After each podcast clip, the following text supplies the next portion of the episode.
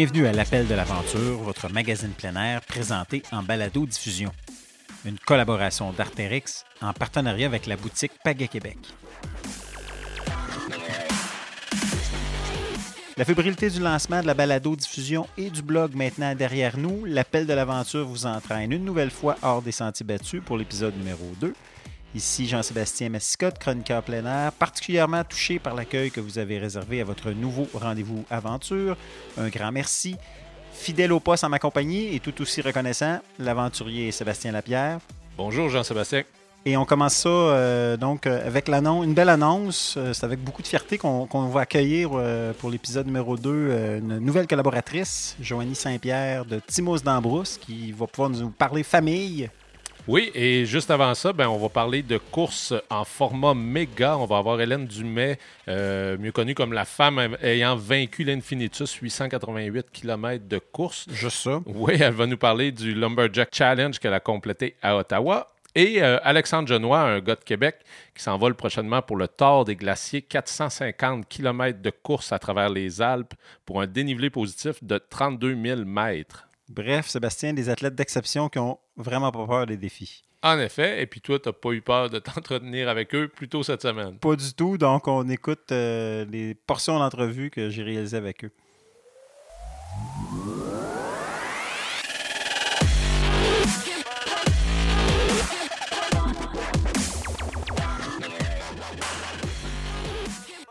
Salut Hélène, comment ça va?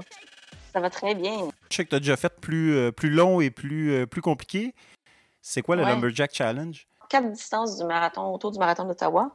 Le 2 km, le 5, le 10 et le marathon qui sont, qui sont faits. Donc, c'est la, la combinaison des quatre temps, finalement.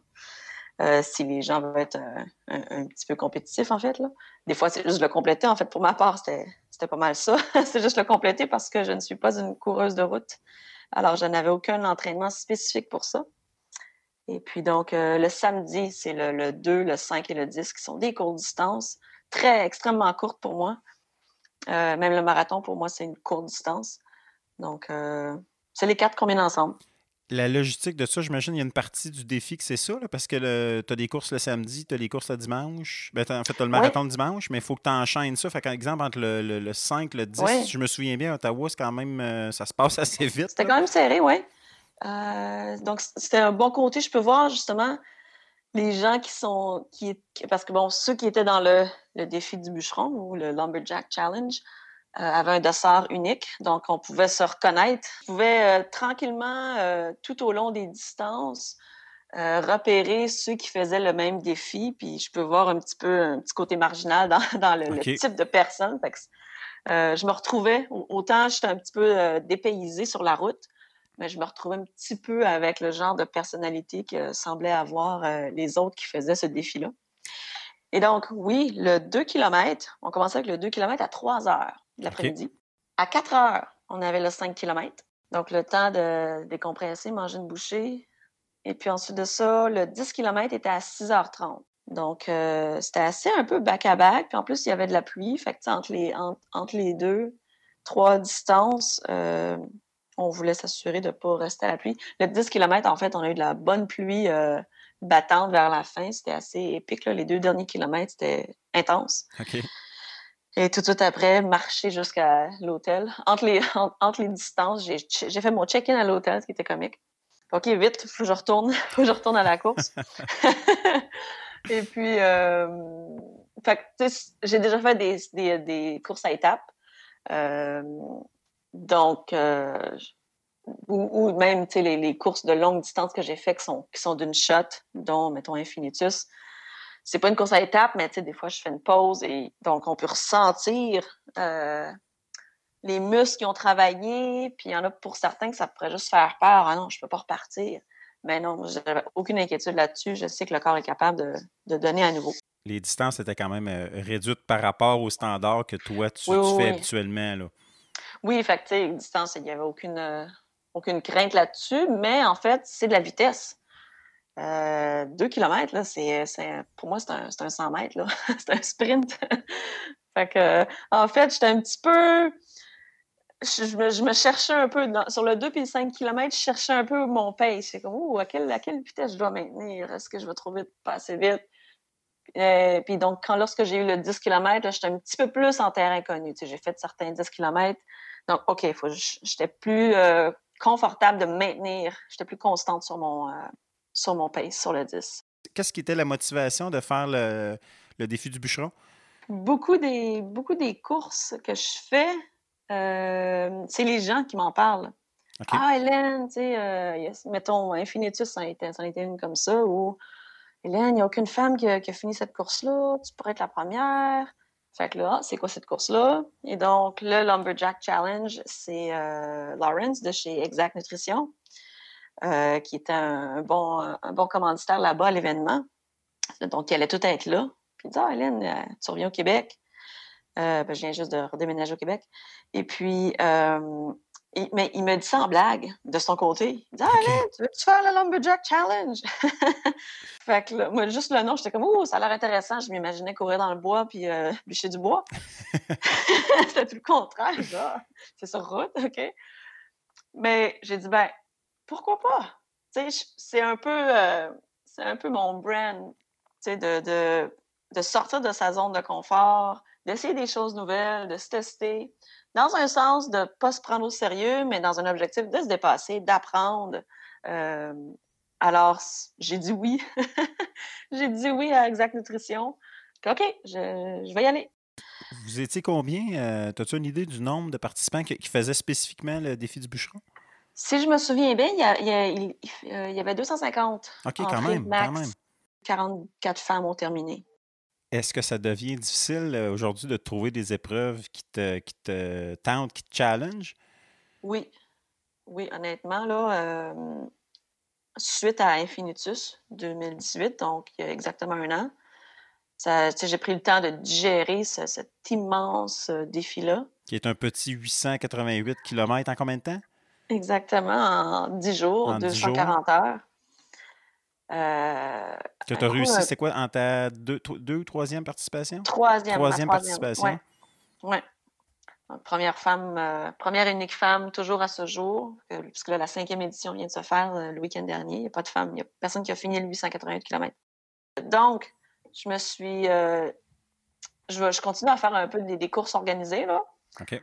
mais j'ai besoin d'une plus haute stimulation, si on veut ou le challenge de, logistique, de création d'événements. Donc, je vais, je me concentrer plus sur les aventures. Euh, et donc, je veux commencer, je veux partir une série de courses d'expédition. OK. D'expédition de course, oui. Série d'expéditions de course. Donc, ce ne sont pas des événements auxquels les gens s'inscrivent. Là. Et, euh, Mais vraiment organisé, là. Oui. OK. Donc, si ça n'existe pas, tu vas le créer. Donc, c'est une bonne solution. Dans le fond, tu ne trouves pas un défi à ta taille. Donc, créer, le, créer le défi pour les autres aussi.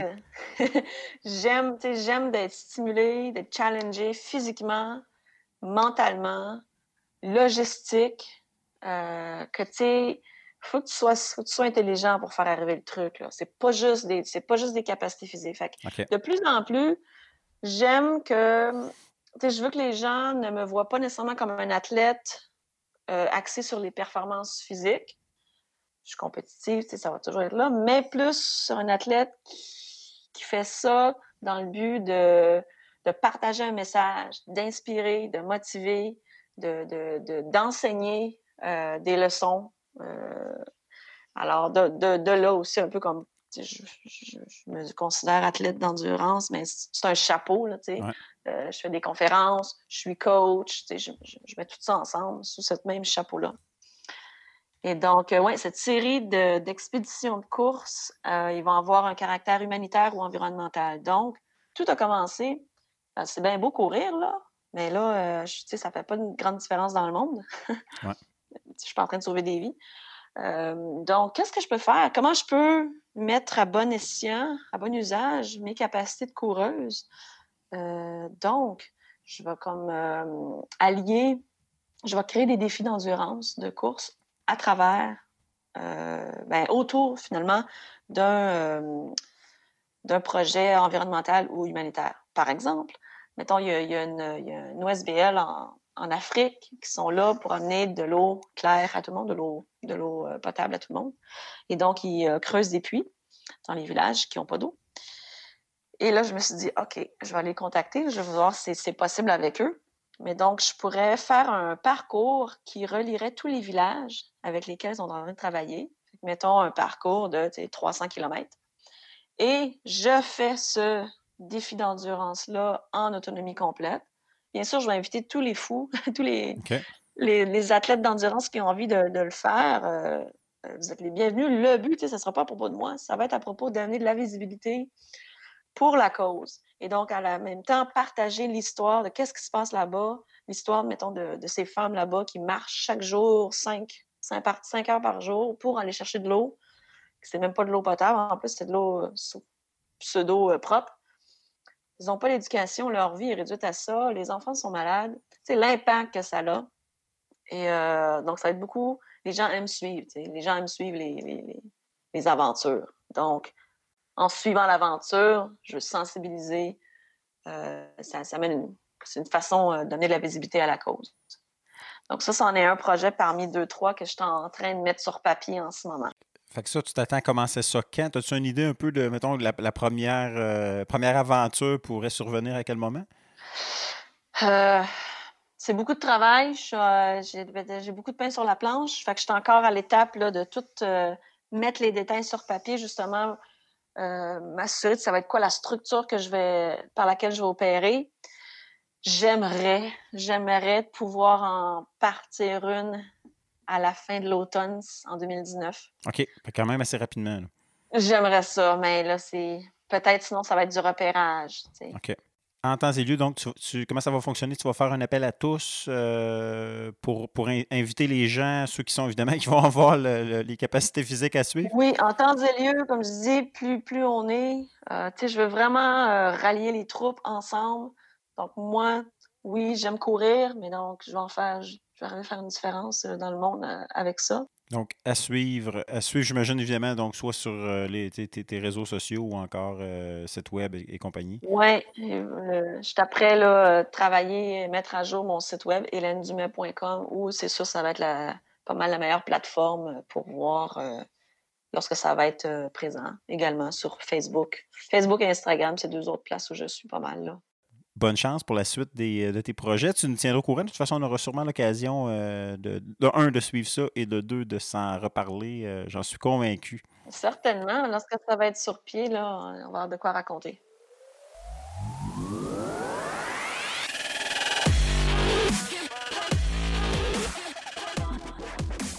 La question que tu, dois te faire poser, Alexandre, c'est quoi le, le tort des glaciers? Qu'est-ce que c'est que cette affaire-là? Oui, donc, euh, c'est le Tour des Glaciers, c'est euh, un événement organisé par la même organisation que le Tour des Géants.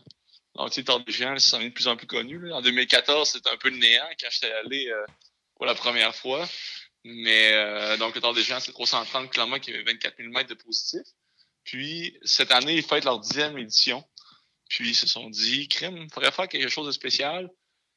Puis, l'idée est venue de, de faire le Tour des Glaciers. Donc, c'est comme c'est dans le même terrain de jeu que le Tour des Géants, sauf que c'est 450 km avec 32 000 mètres de positif, puis c'est réservé seulement à 100 coureurs au lieu des 750 euh, normalement admis sur euh, le Tour des Géants.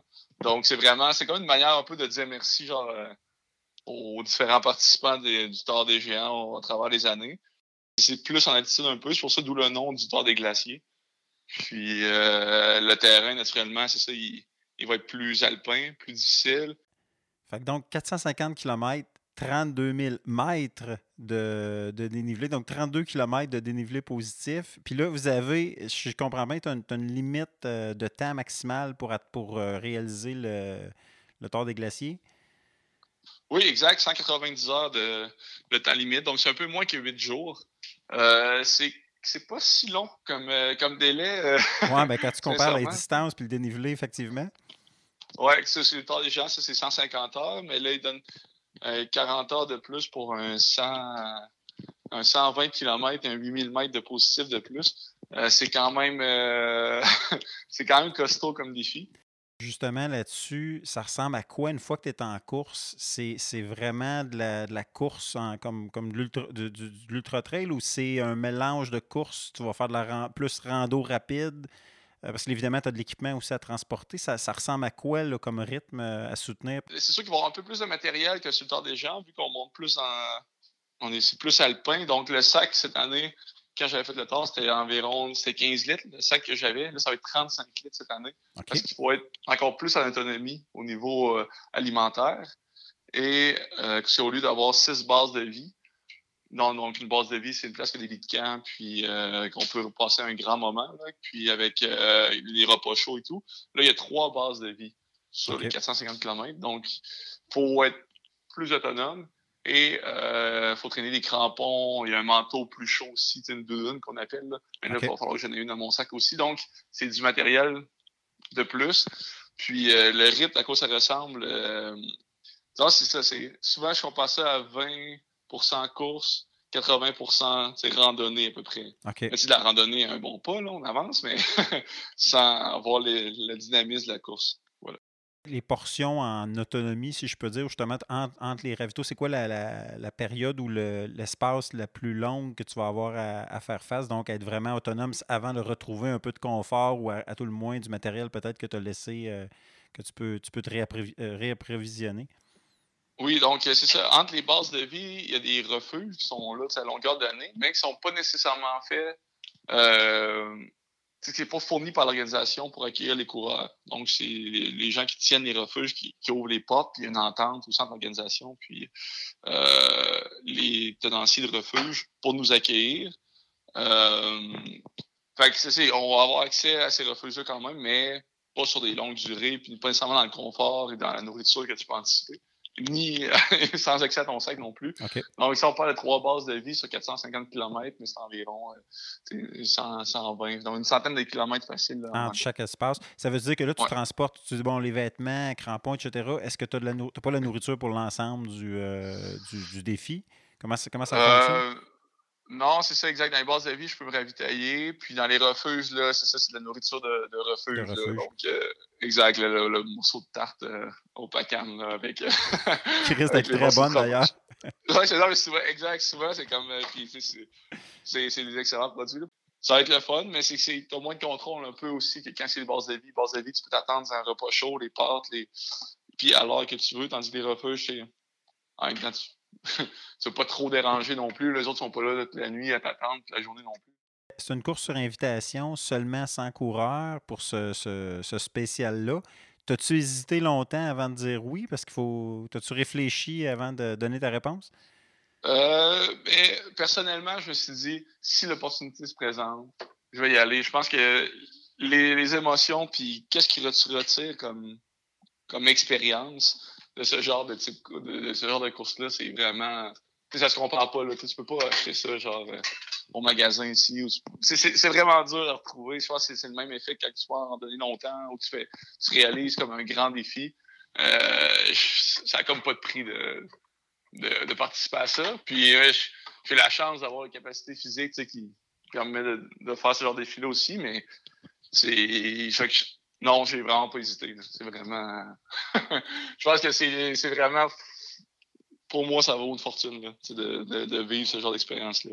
Le fait que tu sois le plus jeune participant, ça rajoute-tu un, élément particulier à, à, ta participation au défi?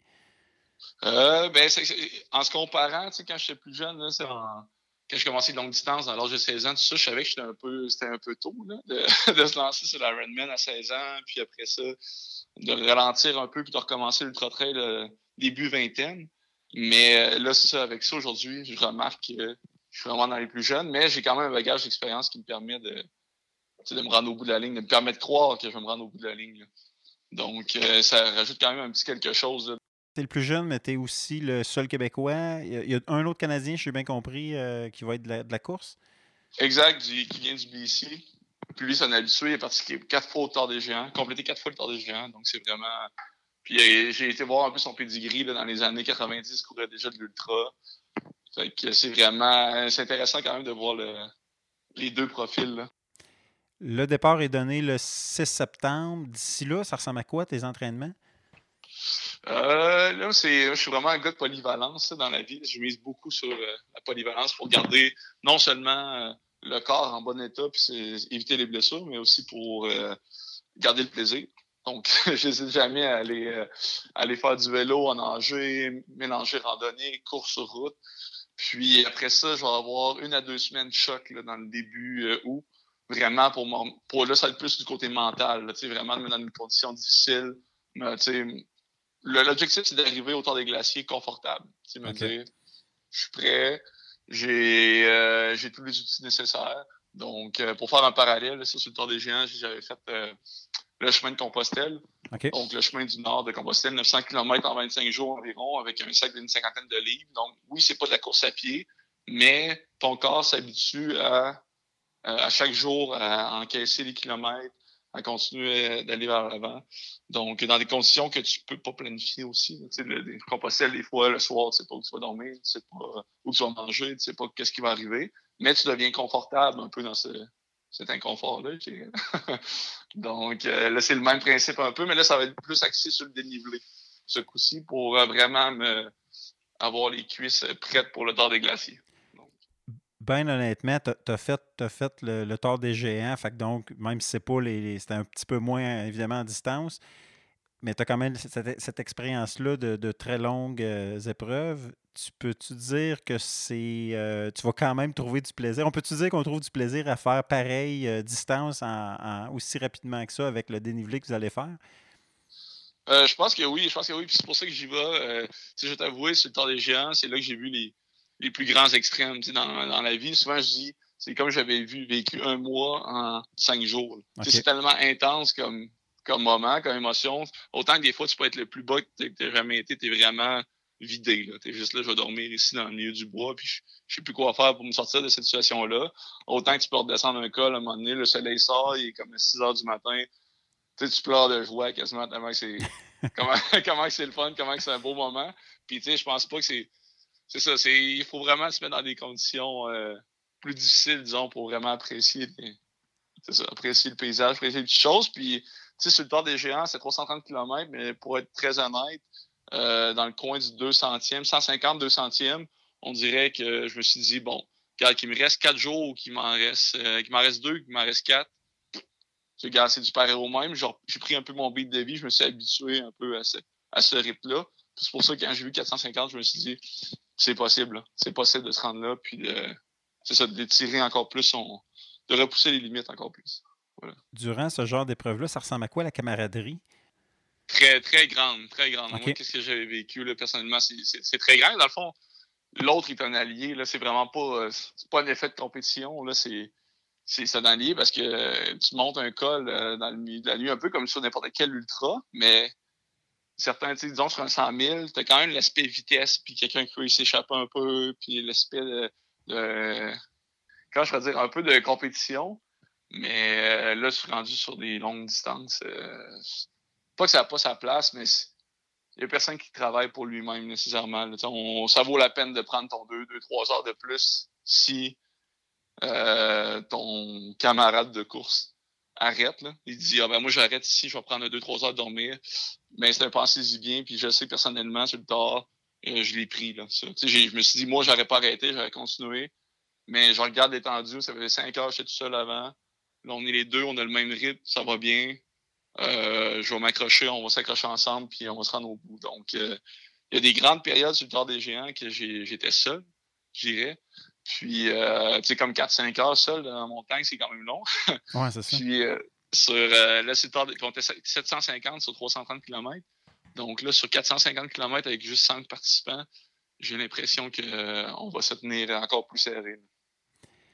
Là, tu as, un entraînement particulier qui s'en vient, je pense, en juillet au Colorado. J'ai bien compris? Oui, c'est ça, exact. Exact. C'est ça, la semaine choc un peu là, que je vais pousser. Là. Donc, une, longue, une longue rando euh, slash euh, course en sentier pour se mettre en jambe. Oui, du fast hiking. Donc, c'est ça, là, c'est le Colorado. Euh, je pense que c'est le meilleur endroit, 782 km, environ 28 000 mètres, 27-28 000 mètres de positif. En combien, en, combien, de temps? J'hésite, je vais partir un bon deux semaines. OK. Puis après ça, là, je peux m'adapter aussi. Là, c'est, pas, le but, c'est pas nécessairement de faire la distance au complet. c'est, le but, c'est vraiment me, c'est ça, me mettre dans des conditions plus difficiles pour euh, que ce soit agréable. Mais c'est comme un power compostel, je dirais. ça va être... Avec ou sans la foi? ah ouais, là, c'est. Disons qu'on parle juste au niveau physique. Là. Parce que la foi doit être importante aussi euh, dans ce genre de course-là. Là. Ah oui, c'est ça. Ben, c'est la tête qui tient. C'est ça. C'est ben, le mental. Là, même sur des courses plus courtes d'ultra, un peu souvent, on dit que c'est la tête qui te permet de créer la différence entre un 50 et 80 km ou un 80 et un 160. Mais, mais c'est vrai. Là, la douleur, c'est temporaire au final. Là.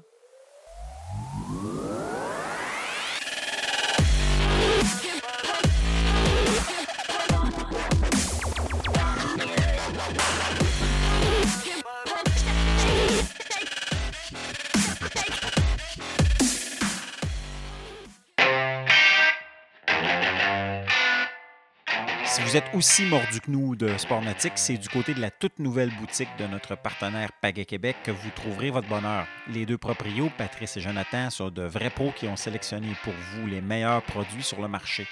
Kayak, surf à pagaie, canot, que ce soit pour vos aventures en mer, en lac ou en rivière, tout se retrouve désormais sous un même toit au 3180 chemin Sainte-Foy à Québec ou sinon en ligne à pagaiequebec.com.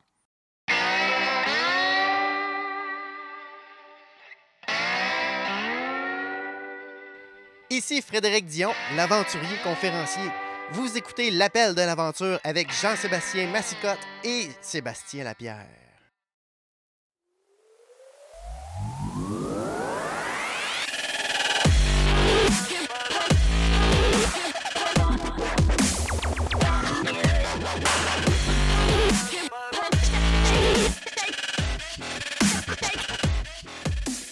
Alors, Sébastien, de la course longue distance, on passe à une toute autre affaire.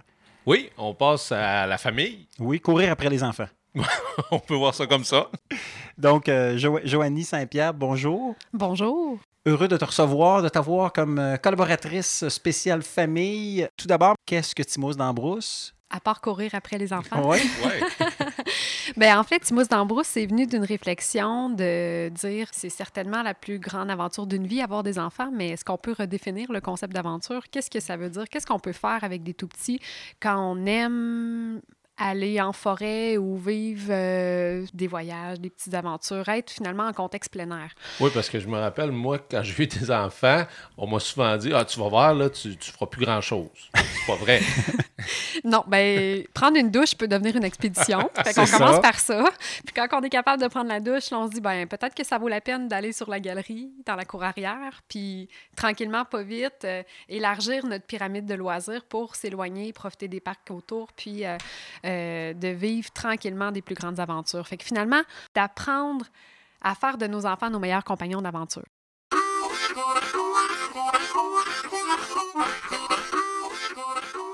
Alors, Joanie, pour cette première chronique, tu nous parleras de... D'abord, euh, une introduction sur le concept de déficit nature. C'est quoi cette chose-là qu'on entend parler de plus en plus, qui est un concept qui vient euh, des États-Unis à la base, et des bienfaits fondés du plein air, donc qui vient justifier finalement la pertinence de se rapprocher de la nature? On parle de plus en plus des bienfaits liés à la nature. Puis euh, on se rend compte que des fois, en, tant que parent ou en tant que, que, femme ou homme à la base, ami ou euh, peu importe le, chapeau qu'on se met à ce moment-là, ben que peut-être qu'on n'en profite pas tant que ça nous-mêmes de la nature. Fait qu'avec des enfants, ça peut être un bon moment de commencer.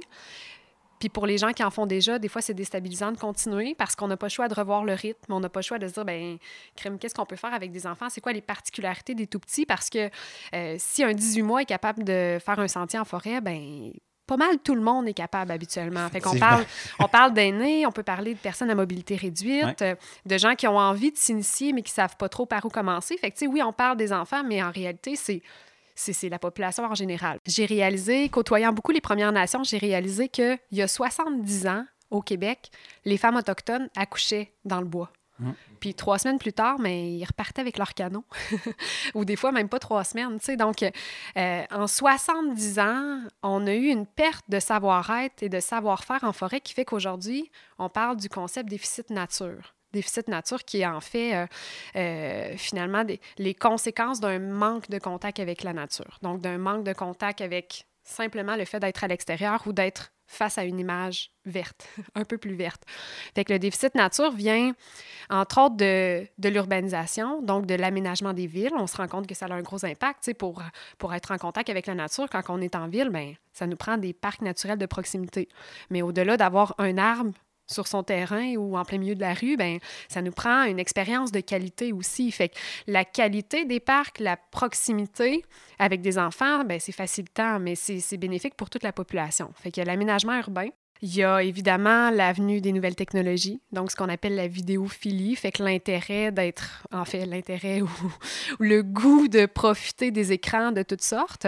Fait que c'est quelque chose que, tu sais, il y a 20 ans, ben il y en avait. C'était pas là. Fait que on n'avait pas cette option-là rapide de, jeux vidéo, de tablettes, de, finalement, de, de, nouvelles technologies qui sont omniprésentes dans nos vies où c'est une solution facile aussi, tu sais, en revenant de travailler, on a un, manque de temps, tu sais, le, les parents travaillent beaucoup, on travaille beaucoup, fait que la routine revient vite, fait que le, temps de qualité pour le jeu libre est diminué. Ben oui. Puis en même temps, ben, on est appelé à préparer le souper, euh, faire la routine. Fait que, tu sais, c'est facile là, de leur laisser une petite émission de 15-20 minutes. Puis, Mais justement, est-ce que c'est pas ça le problème actuellement, le manque de temps? Les familles souvent recomposées, sollicitées de toutes parts, le travail, les deux parents travaillent, ce qui n'était pas le cas il y a nécessairement tout le temps, il y a déjà quelques, peut-être une, ou deux générations.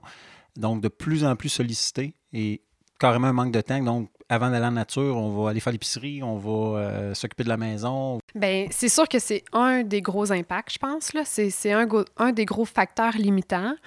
Puis en même temps, on parle beaucoup aussi de la génération des milléniaux, comme quoi, tu sais, euh, ils, ils, veulent un peu moins travailler, ils se posent des questions, sont à la, à la quête de sens dans leur mm-hmm. travail. Mais tu sais, dans un sens, il y a quelque chose aussi de... Euh, il y a quelque chose qui, qui, qui est très, très d'actualité, de dire, ben c'est quoi, dans le fond, travailler? Pourquoi on travaille? C'est-tu vraiment pour acheter une, piscine plus grosse que le voisin, euh, pour mettre, euh, pour avoir pour s'assurer que le gazon il est vert et qu'il pousse pas de pissenlit, alors que, tu le mauvais herbe, c'est pas mal plus le gazon que la pissenlit, parce que la pissenlit, elle a plein de propriétés. Mais c'est juste pour dire, tu faut revoir aussi les priorités, puis l'horaire de travail, puis les exigences sont là, puis on a une réalité, sauf que après ça, ben, il y a une priorisation aussi, parce que passer du temps à l'extérieur avec ses enfants, mais ben, c'est les deux choses qui sont les plus riches en valeur, c'est l'attention qu'on est capable de donner à une personne puis le temps. Fait que, tu sais, pour les auditeurs qui nous écoutent en ce moment, c'est l'économie de la connaissance ou du savoir, si on veut, puis, puis tout est basé là-dessus. Fait qu'à partir du moment où on est capable de donner de l'attention puis du temps à quelque chose, ben c'est parce que pour nous, ça fait du sens. C'est important. Puis on, on, on se trouve à établir des priorités aussi pour le réaliser. Est-ce qu'il y a des trucs pour remettre les choses en perspective de la bonne manière, valoriser justement notre, échelle de valeur peut-être? Bien, tu sais, dans la pyramide des loisirs, on a tendance à penser au voyage dans le sud, tu sais, qui vient une fois par année ou à la semaine de relâche, ou tu sais, on a tendance à penser à des grandes aventures, mais en réalité, dans le quotidien, c'est comme nos besoins de base. Là. Ça va commencer autour de la maison. Fait que, est-ce qu'on est capable de transformer notre terrasse, de prendre un 15 minutes le soir après le souper, puis d'aller juste manger le dessert ou lire l'histoire sur la galerie, observer les oiseaux? Euh, est-ce qu'on est capable de mieux utiliser notre cour arrière? Est-ce qu'on connaît les sites naturels de proximité? Donc, à partir du moment où on sait les endroits un peu plus verts, parce que bon, des fois c'est limité. En campagne, il y en a plusieurs, mais des fois c'est limité. Entre la garderie ou l'école puis la maison, ben on est capable peut-être de prendre un 15-20 minutes, manger une collation, s'emmener un pique-nique. Tu sais, il commence à faire beau, fait qu'on est capable d'en profiter un petit peu mieux. Fait qu'on, tu sais, c'est de repenser un concept de micro-aventure, donc de revenir à la base pour dire L'aventure, c'est d'abord et avant tout un état d'esprit. Puis pour ça, ben, il faut prendre le temps. Prendre le temps de mettre une touche de magie à ce qu'on fait si simplement. Fait qu'il faut que ce soit simple, accessible, confortable, puis de proximité. Parce qu'on on abandonne souvent l'idée d'aller jouer dehors parce qu'on se dit j'ai pas une heure, j'ai pas deux heures, mais ça peut se faire justement en 15 minutes et ça revient un peu à dire ce qu'on disait tantôt. Parce qu'on n'a pas de temps, on va pas jouer dehors, mais dans le fond, ça ne prend qu'un petit 15 minutes. C'est déjà ça de gagner. Bien, tout à fait, euh, c'est drôle parce que Timos, on organise aussi des activités.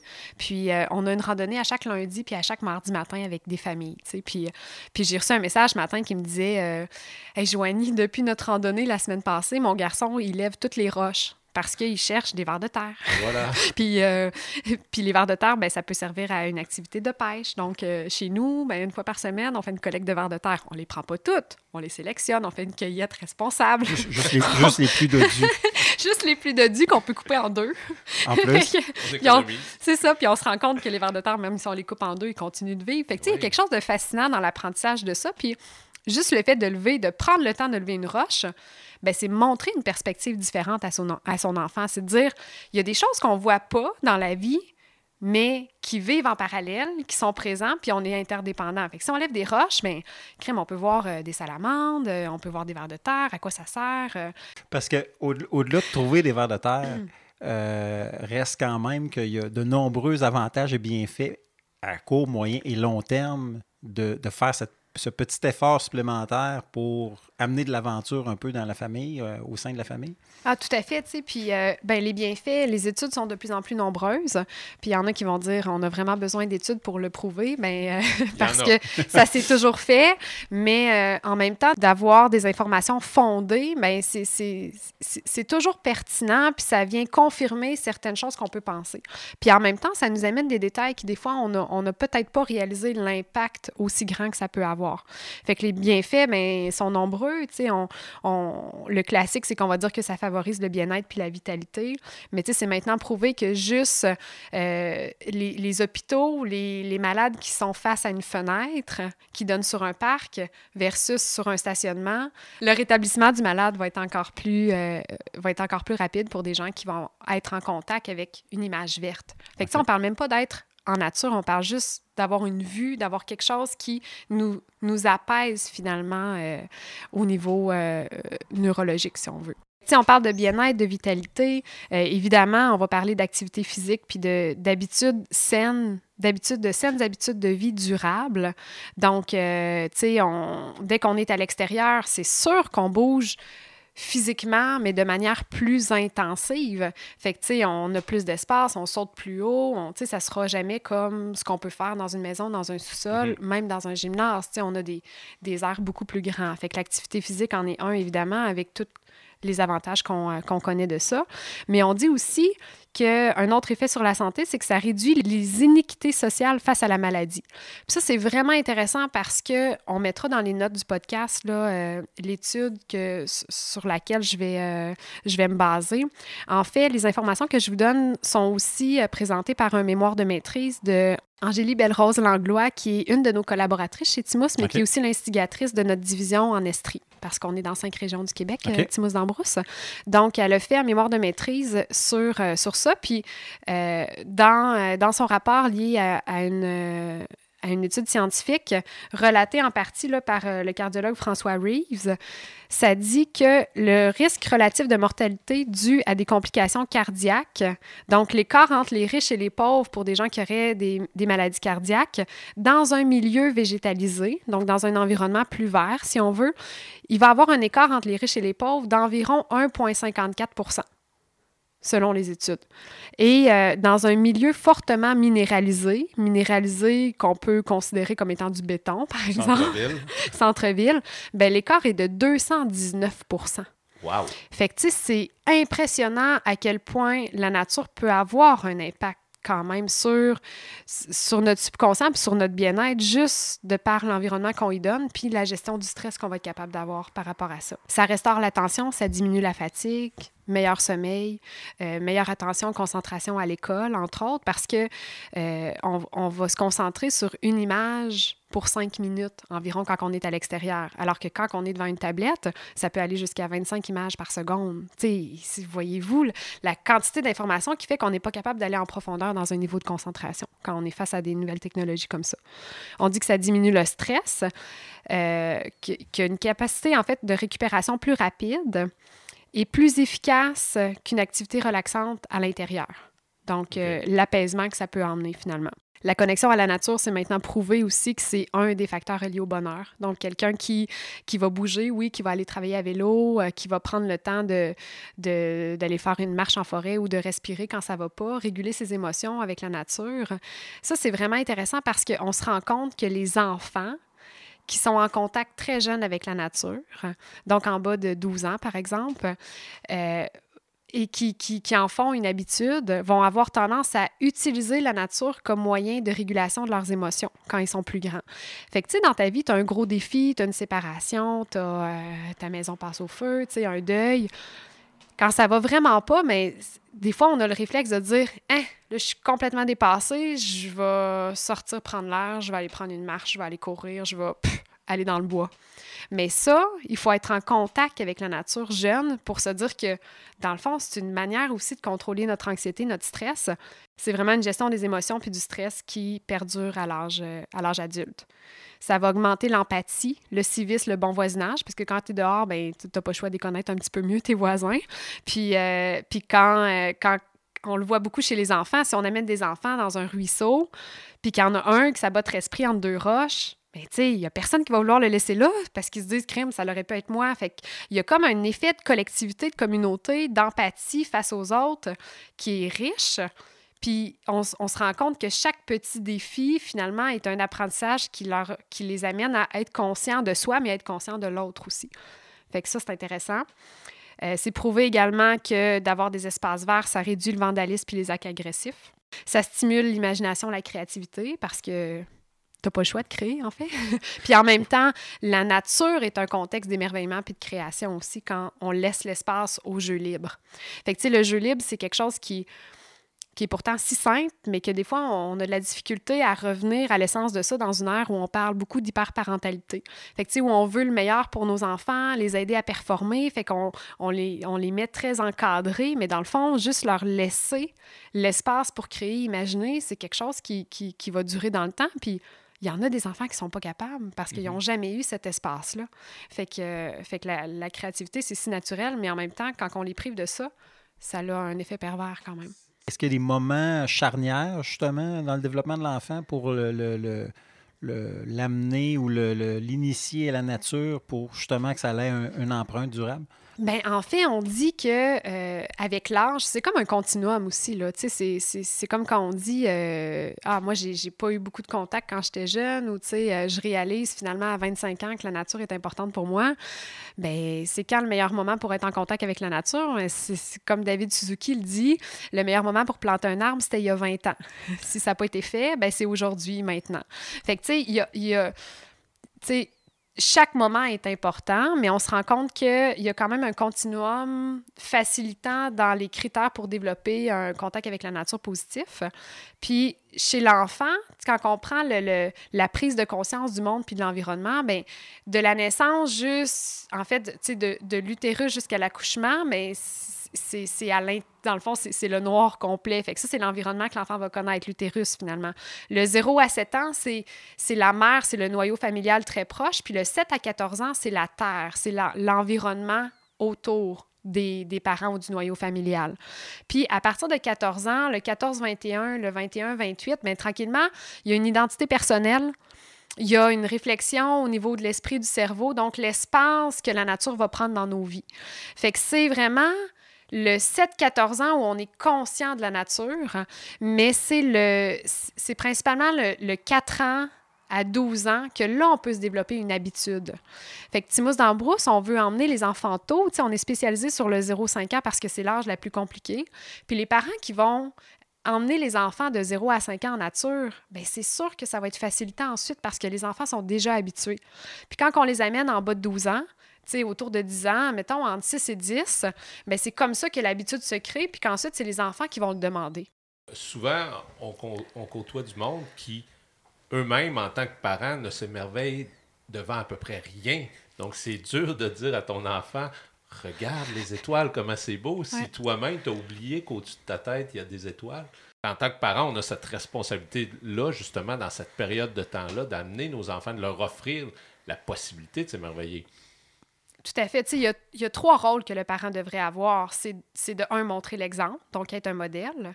Ensuite, de favoriser l'émerveillement. Fait que d'emmener cette touche-là de magie à pas grand-chose. Parce que, tu sais, les enfants, je veux dire, on sort une guimauve un samedi Ben oui. après-midi, puis c'est le party, là. Tu sais, ils n'ont pas besoin de grand-chose pour s'émerveiller. Donc, nous, on a besoin de se réapproprier ça un peu, puis de soutenir et valider l'exploration. Donc, de pas être derrière eux, de pas être devant eux, mais de les accompagner à côté. Tu sais, on appelle ça la pédagogie émergente, c'est-à-dire que on les accompagne, puis on laisse l'enfant faire ses découvertes, puis nous, tu on passe du temps ensemble, puis on les aide à se développer là-dedans. On comprend que, aussi comme société, on va y gagner à long terme parce qu'évidemment, si on initie tôt les enfants, qui éventuellement vont devenir des, adultes et aussi sans nécessairement être des, des aventuriers chevronnés, mais à, à tout le moins des adeptes de plein air, euh, donc seront encore là plus enclins à amener leurs propres enfants par la suite. Puis à un moment donné, ben, ça sera tout naturel euh, de se retrouver donc avec euh, des gens qui sont actifs en nature, en famille.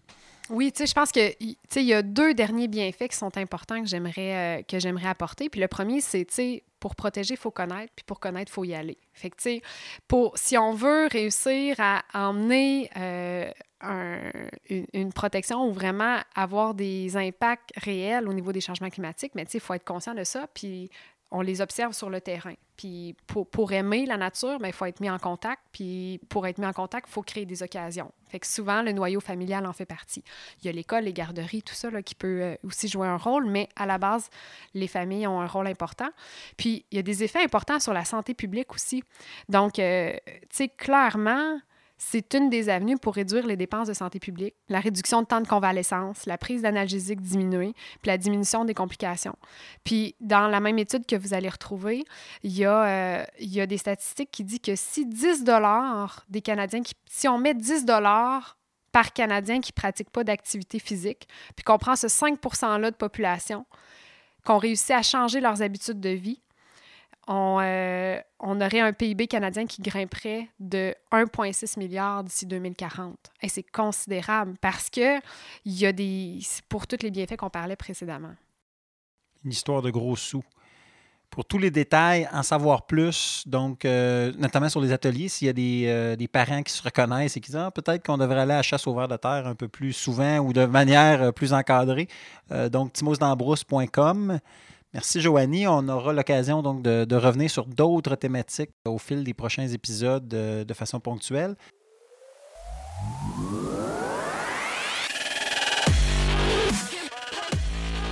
Alors, c'est ce qui conclut, Sébastien, l'épisode numéro 2 de l'Appel de l'Aventure. Oui. Et puis, euh, comme d'habitude, ben, pour euh, le blog, pour toutes les nouveautés, pour du contenu un petit peu plus euh, complet, on vous donne rendez-vous sur le jsmascotte.info. Et puis, euh, grande nouveauté, on est maintenant sur toutes les plateformes. Donc, assurez-vous de vous abonner à la balado, soit sur iTunes, Google Play Music ou Spotify.